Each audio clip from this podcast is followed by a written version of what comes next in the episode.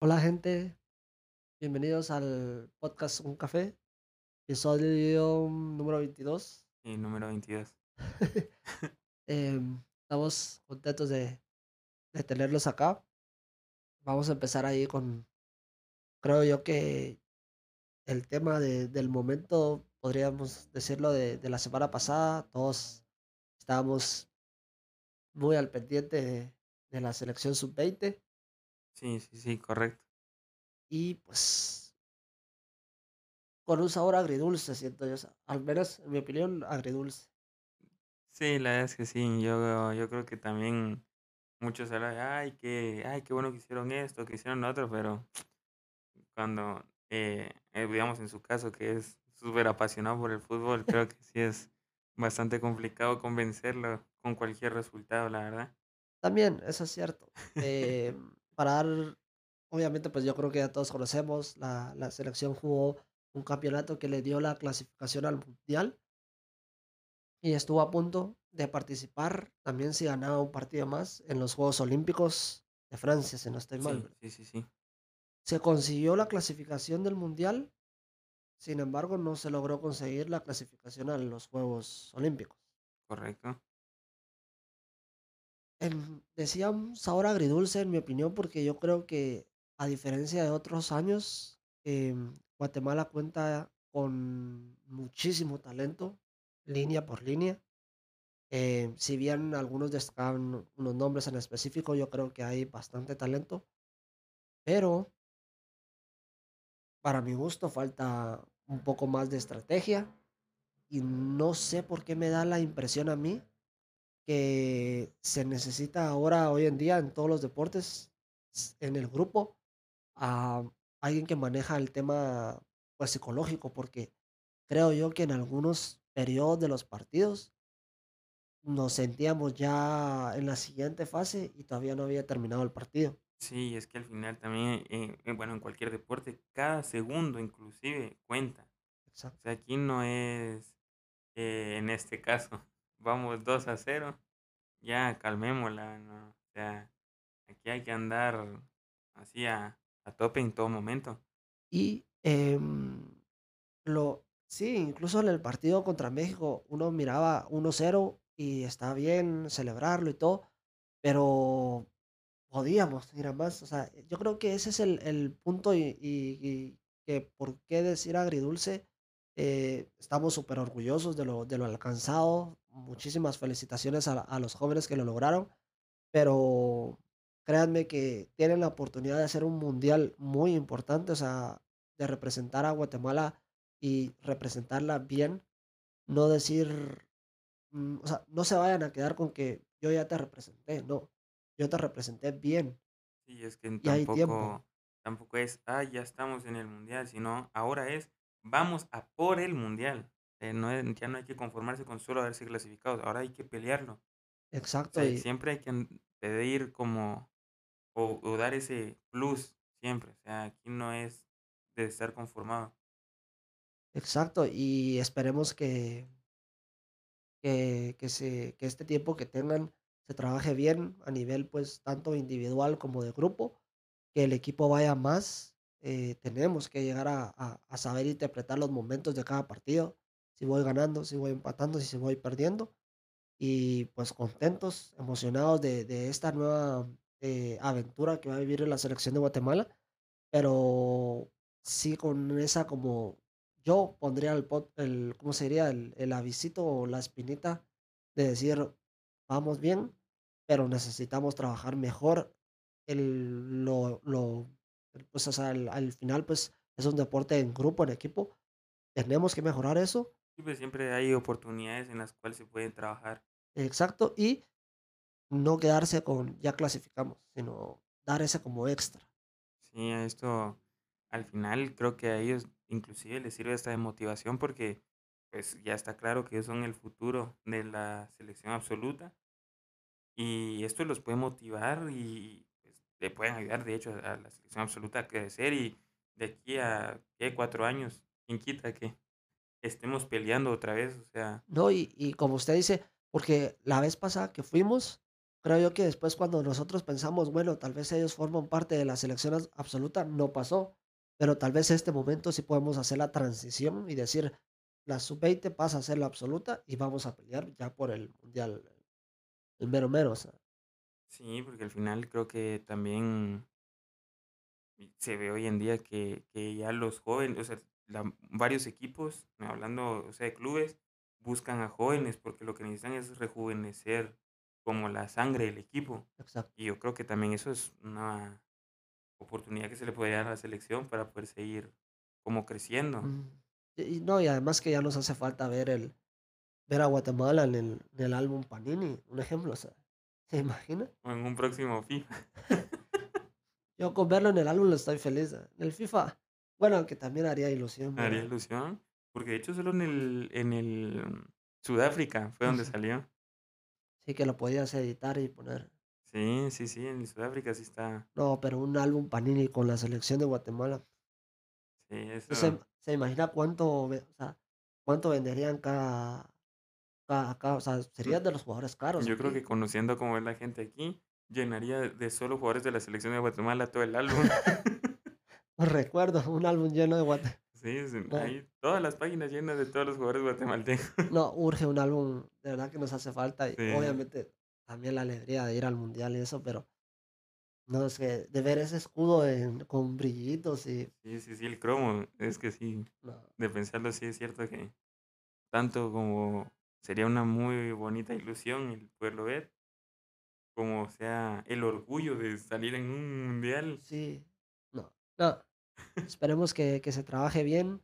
De verdad, muchísima suerte a la a la selección sub-20. Porfa, hagámoslo, o sea, den lo mejor. Yo sé que es están trabajando por dar lo mejor de ustedes, sigan así. Y creo yo que eso, los detallitos, terminarlos de pulir y podemos y podemos hacer un buen mundial, Sí, que al final aquí vamos a estar nosotros viendo los partidos para apoyarlos, aunque a sea. tope. Ajá, Ya sí. compró su camisa.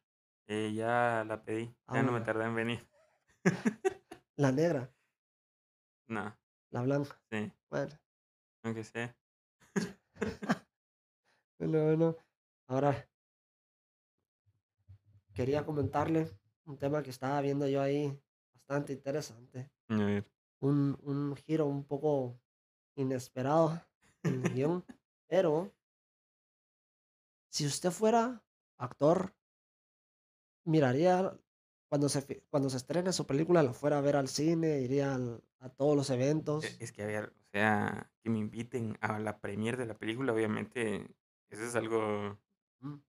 mm, pero Pero conociéndome supongamos, supongamos que se la conociéndome pierde.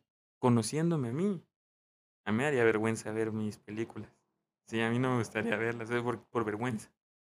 Va. Que que de hecho algo así es lo que, o sea, algo así es lo que le pasa al actor este, al que hizo a Kylo Ren. A él Mm, no no le gusta verse en las películas porque, mm, no sé, como que se incomoda o algo. Sí, tal vez ya al ver uno como metido en el papel y todo eso, tal vez es así como, tal vez exageré mucho acá o no supe Sí, exagerar. o tal vez por eso de que tal mucha gente es como muy autocrítica y Exacto. y entonces Bueno, porque le hago la pregunta porque Elizabeth Olsen ujú.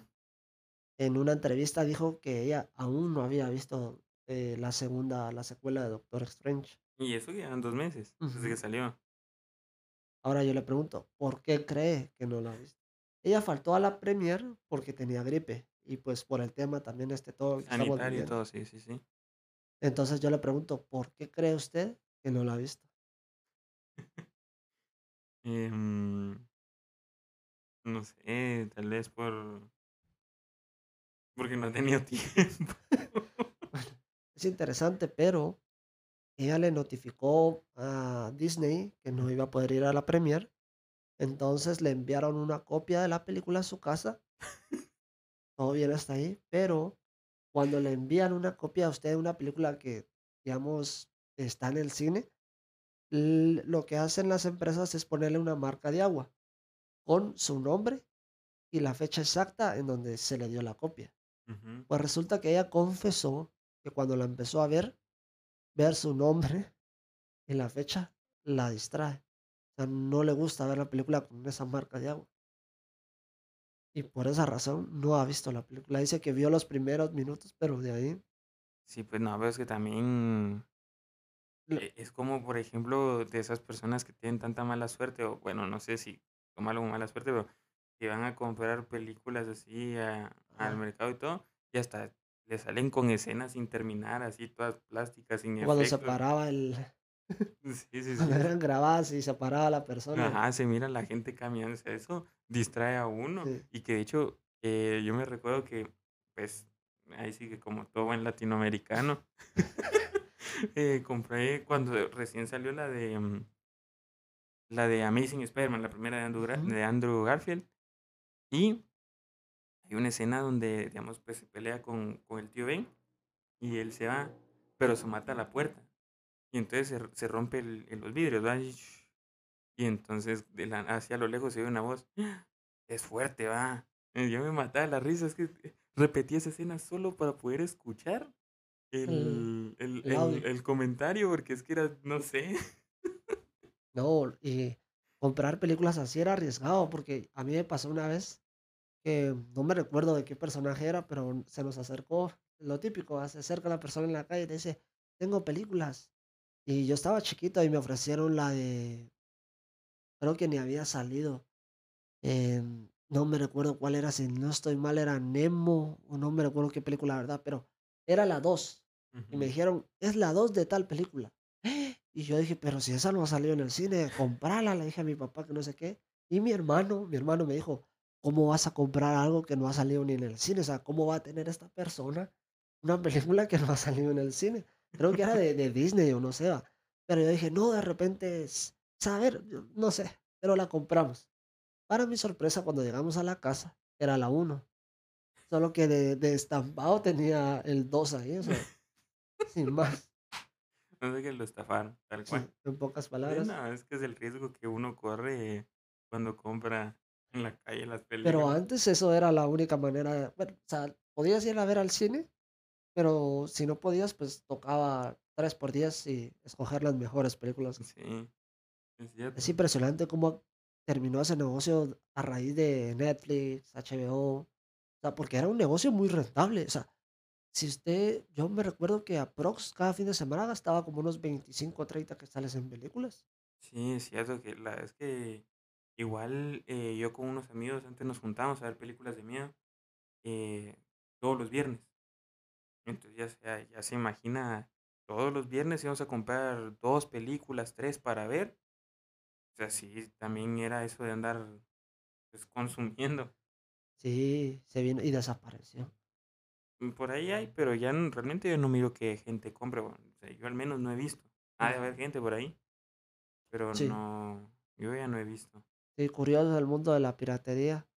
Creo que nos salvó a varios. En una época fue nuestro nuestra opción más rentable y se agradece a a los a los pira a los piratas. A Pero los que se arriesgaban que los echaran del cine. sí, porque de veras, eso nunca lo pensamos, o sea, ser usted el que graba la película, o sea, literal quedarse quieto así en cualquier momento. No podía ni comer, no no podía ni hablar, y tenía que estar como en la expectativa que nadie fuera a hablar tampoco, o sea, que buscaban horarios donde la gente no Pues me imagino, porque O sea, las esas películas salían casi que a los días del estreno, o sea, bueno, tal vez en una de esas, como hay tantas salas, eh, o sea, en las fechas de estreno hay tantas salas, pues siempre se cuela alguno y no pueden tener el control de todo. ¿De de qué trabajas? Grabo películas. Pues adelante. No, sí, impresionante, es es es bastante curioso. Yo me acuerdo que en el mercadito cerca de mi casa, ahí el señor ponía y y ahora lo ve usted, tenía como 3 locales de puras películas, ahora tiene una esquinita así de películas. Sí, eso es lo que yo le digo. Realmente mucha gente, es, mm, se pues, sigue en la piratería, pero solo se transformó a la piratería digital como Cuevana, por ejemplo. No digamos nombres. Ah, perdón. No, sí, siempre va a existir y, pues, pero es bastante curioso el el el la excusa que dio ella por no por por qué no había visto la película.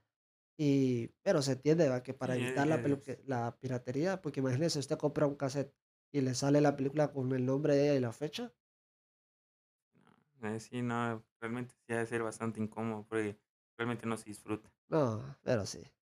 Y además de esa le tengo otra guardada. A ver, Hoy estamos de sorpresas. anda preguntón. Y aquí viene, la- esto está muy interesante. A ver, Dice, la mayor base de datos de la cultura humana. Lo voy a poner un poco en contexto. Resulta que realizaron una investigación para respaldar los, una base de datos que fue extraída de una red social, en este caso Facebook. Y con esta información la fueron, digamos, eh, dividiendo por género, hombres y mujeres. Si en, en- con los diferentes países iban recolectando esta información según el perfil de la persona y todo eso, y, sacaron como bastantes datos curiosos de qué era lo que más buscaban los hombres, qué era lo que más buscaban las mujeres. Entonces, a raíz de eso, pues el artículo es bastante interesante, o sea, prácticamente la llama la mayor base de datos de la cultura humana porque pues, ¿quién no tiene Facebook hoy en día? Ya sea si lo usas para compartir eh, información, chistes, lo que sea, pero tenés el Facebook ahí, ¿verdad? Y más de alguna vez has buscado algo ahí. ¿verdad? Entonces, yo le hago la siguiente pregunta. Aquí especifican cuatro cosas, las cuatro cosas más buscadas por el hombre en Facebook de todo el mundo. Dígame más alguna, me tiene que adivinar. a ver, eh, mm, creo que ho- hoy en día creo que se busca bastante el tema de, de hacer ejercicio. Mm, No, pero casi va relacionado. Va relacionado con un deporte. Sí, Sí, el fútbol. ajá, va. Hay un nombre, Un nombre, ajá, un nombre que pertenece al fútbol que mucha gente busca. Cristiano Ronaldo. No, El más seguido. de- Ah, bueno, pues estamos hablando. de, de que búsquedas. Mm, es que no, no, no tengo idea. Messi. Es que aquí nos tiramos unas dos horas de podcast en lo que pienso. Pues resulta que en la, mm, en el, en, en el tema pues de masculino dice incluye a Vladimir Putin, No, claro. Leo Messi, pescar, ¿Cómo? ¿sí? lenguajes de programación Bueno, eso sí. y póker. Mm, Lo de Leo Messi dije yo, bueno, sí. ¿Quién no ha buscado Messi? Yo. Nunca ha buscado Bien, Messi. sí lo. Sí, sí lo he buscado. Ahora en las mujeres es, las mujeres creo que está más fácil. Maquillaje. Mm, no, No, no, puede ser algo que tenga que ver con nutrición. sí, pero en el aspecto de algo que no tenés que comer mucho, sino Mm, Ah, pero o sea, ya, yo ya digo nutrición, ya, si usted quiere algo más la- específico. En las mujeres resultó que dicen que está chocolate, Walt Disney, diseño de interiores, tatuajes y vino. Sí. De hecho, ahora, pues yo sí me he enterado que, que bastantes mujeres han, o sea, el tema de los tatuajes. Muchas he visto yo que se han empezado a tatuar. Sí, O sea, sí se puso, o sea, sí pegó bastante eso, el tema de los tatuajes en, en mujeres. Sí, y, no me sorprende que esté la búsqueda ahí, la verdad. no, y pues lo de Disney siempre sabemos que, tiene público. Sí, claro. Lo del vino y chocolate, pues sí está como, la verdad no lo hubiera esperado yo, pero vamos a lo impresionante y creo yo que eh, lo interesante que llega a ser que al final por medio de las redes sociales ya podemos sacar un perfil de qué es lo que prefiere. Imagínese al nivel de decir, bueno, yo sé que prefieren los hombres de Guatemala comer o tomar, o sé que prefieren ir a comprar las mujeres de tal sector. O sea, al final las, las redes sociales ah, en temas de estadística, de marketing, no, les van a servir para infinidad de cosas a las empresas. O sea, Sí, la manera en la que estudian el mercado va a ser por, por cómo usted se mueve en las redes sociales. ¿Qué busca usted? Eh, ¿Está buscando más temas? Está. sí, que ya eso de hecho ya se veía venir porque vamos a ese, a eso típico de nos escuchan, o sea, ahorita yo puedo decir es que necesitamos X cosa. Hoy en la noche ya me aparece eso que acabo de Sí. decir. Y no digamos ya cuando uno está literalmente buscando las cosas.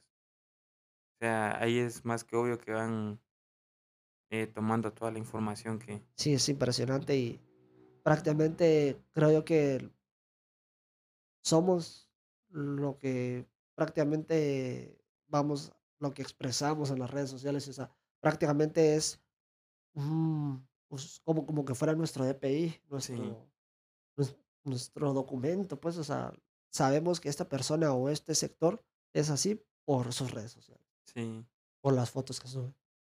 Ah, sí, que de hecho ya eso sí es bastante como característico. La verdad es que sí es cierto, que sí se puede como sectorizar todo eso según lo que lo que uno busca o ve más o menos, porque es como ya agarramos cultural de mm, bastante interesante. Yo creo que Pero en los próximos años prácticamente, pues, va a ser tema de incluso político, es como hasta peligroso este tema, porque le da cierta ventaja de cómo llegar al a a la gente. Pues, ya si nos ponemos un poco más, eh, ¿cómo se podría decir? Eh, meticulosos, ¿no? mm, podría lle hasta llegar a a influir en eso, pues, Sí, que hay sí, en otros países ha de llegar a influir, pues. sí, que de hecho Eh, en México tuvo problemas con influencers por eso, pero eso es para otro episodio. Que no no no hablemos todavía, porque aquí Cuando lleguen las votaciones, creo que va a estar, digamos, ya más potenciado lo de influencers y tal vez podamos ver lo mismo. Sí, ¿Usted lo haría? no, No, no, no, no, ni por una suma de dinero muy grande. me lo pienso, no. Tiene que subir una foto con su manita así. No, no, no. No, gracias. No, gracias, bueno. Y pasamos por último a comentar el, mm, lo que no puede faltar, el TikTok de la semana. Eh, es un extracto de una como conferencia. Le- les vamos a dejar el, enlace siempre aquí, el extracto de la conferencia, que prácticamente creo yo que resume muy bien cómo nos podemos ahorrar un montón de molestias. O sea, hay lo que hay. Esa es la frase que dice el, la persona que está exponiendo. Que los, al final nosotros no podemos cambiar los hechos, pero sí podemos cambiar cómo, cómo los interpretamos. sí, Si lográramos entender esto a profundidad, creo yo que pasaríamos a, a ahorrarnos un montón de enojos, ¿no? sí, de hecho sí, porque pues, o sea, eso nos pasa a todos, creo que siempre decimos, ay, ¿por qué nos pasó esto?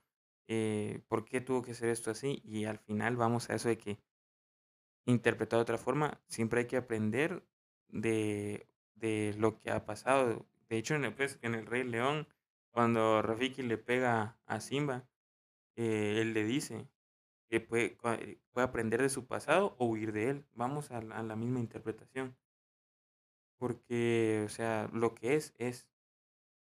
Y si algo, pues, se nos dificulta o algo, solo tenemos que reinterpretar para poder intentar Solventarlo, solucionarlo. Y, y suena tan simple, pero tan complicado de entender porque uno piensa, bueno, si ya pasó, no salieron las cosas como yo quería, ya no puedo hacer nada más. Y sí puedes hacer, o sea, puedes interpretar, bueno, tal vez no salió como yo quisiera, pero ya sé cómo no hacerlo, tal vez. O Sí, o hice esto y por esto salió malo, pues lo corrijo de esta forma en un futuro. sí, creo que al final tenemos que aprender a, a, corregir la manera en que, en que tomamos o, vemos los hechos, como decir, bueno, pasó, pero no me quedo, no me tengo que quedar con lo que no me salió, con lo que no puedo cambiar, sino la manera en la que yo la interpreto, la puedo cambiar.